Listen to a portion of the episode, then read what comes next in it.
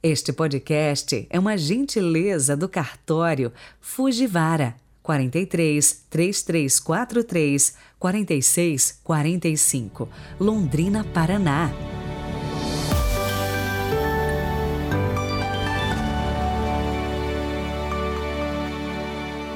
A 13 de maio, na cova da Iria, no céu aparece a Virgem Maria. Bem-vindos à festa de Nossa Senhora de Fátima, 13 de maio de 2022. E continuamos nossas orações por todas as mães. Hoje, homenageando a Mãe de Jesus, pedimos por todas. Obrigado por você ter enviado o nome da sua mãe. Rezemos.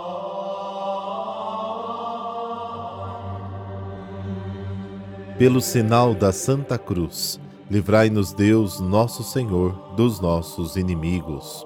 Ó Deus que restaurais a natureza humana, dando-lhe uma dignidade ainda maior, considerai o mistério do vosso amor, conservando para sempre os dons da vossa graça naqueles que renovastes pelo sacramento de uma nova vida. Amém.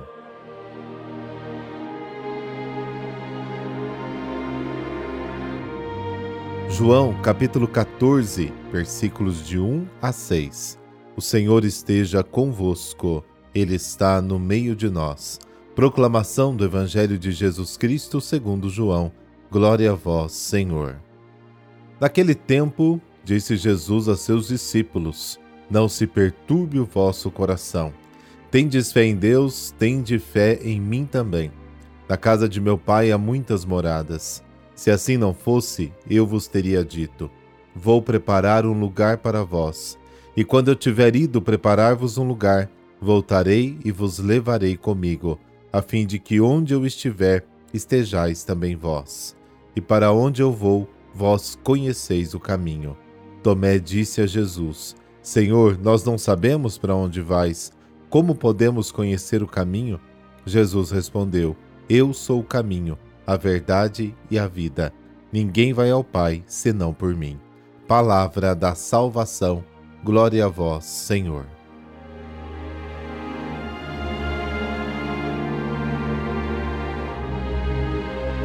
Estes cinco capítulos, que vai de João 13 a 17, são um belo exemplo de como as comunidades do discípulo amado do final do primeiro século, lá na Ásia Menor, hoje Turquia, faziam a catequese. Por exemplo, no capítulo 14, as perguntas dos três discípulos, de Tomé, de Filipe, de Judas, eram também as perguntas e problemas das comunidades. Assim, as respostas de Jesus aos três são o espelho no qual as comunidades encontravam a resposta para suas dúvidas e dificuldades. Para entender melhor o ambiente em que a catequese ocorria, é possível fazer o seguinte: Durante após a leitura do texto, é bom fechar um pouco os olhos e imaginar que se está na sala onde os discípulos estavam, participando do encontro com Jesus. O texto começa com uma exortação: Não se perturbe o vosso coração. E logo acrescenta: Na casa de meu pai há muitas moradas. A insistência em manter palavras encorajadoras que ajudem a superar as turbulências é sinal de que havia muita polêmica e divergência entre as comunidades. Um dizia ao outro: Nossa maneira de viver a fé é melhor do que a sua. Estamos salvos, você que está errado. Se você quer ir para o céu, você deve se converter e viver como nós. Jesus diz: Na casa do meu Pai há muitas moradas. Não é necessário que todos pensem da mesma forma. O importante é que todos aceitem Jesus, revelação do Pai, e que por amor a Ele tenham atitudes de compreensão, serviço, amor.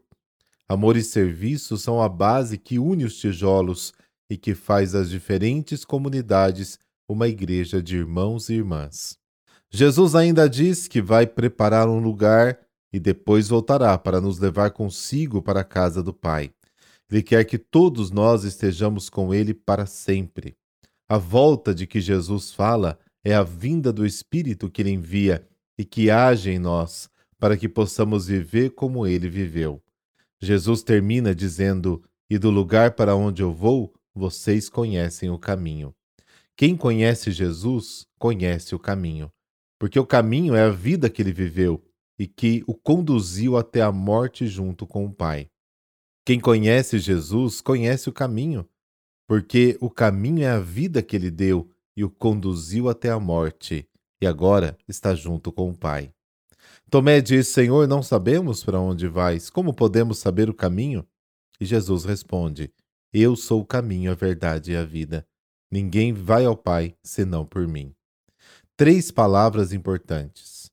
Sem o caminho, você não pode ir. Sem a verdade, nenhuma boa escolha é feita. Sem a vida, só a morte. Jesus explica o significado. Ele é o caminho porque ninguém vem ao Pai senão por mim. Ele é a porta pela qual as ovelhas entram e saem. Jesus é a verdade porque olhando para ele, estamos vendo a imagem do Pai. Quem me conhece, conhece o Pai. E Jesus é a vida, porque andando como ele, estaremos unidos ao Pai para sempre e teremos a vida em nós.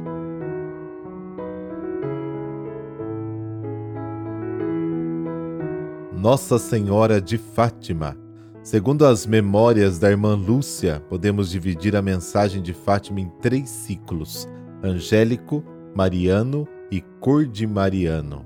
O ciclo angélico se deu em três momentos quando o anjo se apresentou como o anjo da paz, depois como anjo de Portugal e, por fim, o anjo da Eucaristia. Depois das aparições do anjo, no dia 13 de maio de 1917, começa então o ciclo mariano, quando a Santíssima Virgem Maria se apresentou mais brilhante do que o sol três crianças: Lúcia, que tinha 10 anos, modelo de obediência, e seus primos Francisco, de 9, modelo de adoração, e Jacinta, com 7, modelo de acolhimento. Na cova da Iria aconteceram seis aparições de Nossa Senhora do Rosário, a sexta sendo somente para a irmã Lúcia, assim como aquelas que ocorreram na Espanha, compondo o ciclo cordimariano. Em agosto, devido às perseguições que os pastorinhos estavam sofrendo por causa da mensagem de Fátima, a Virgem do Rosário não pôde mais aparecer para eles na Cova da Iria. No dia 19 de agosto, ela apareceu a eles então no Valinhos.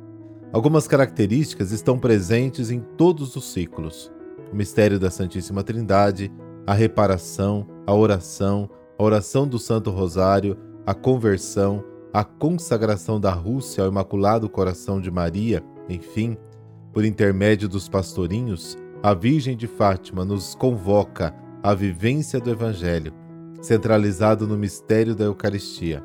A mensagem de Fátima está a serviço da Boa Nova de nosso Senhor Jesus Cristo. A Virgem Maria nos convida para vivermos a graça e a misericórdia.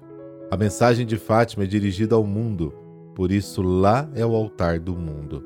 Expressão do coração imaculado de Maria, que no fim irá triunfar, e a jaculatória ensinada por Lúcia, e que eu convido você a dizer durante todo este dia: Ó meu Jesus, perdoai-nos, livrai-nos do fogo do inferno, levai as almas todas para o céu e socorrei principalmente as que mais precisarem.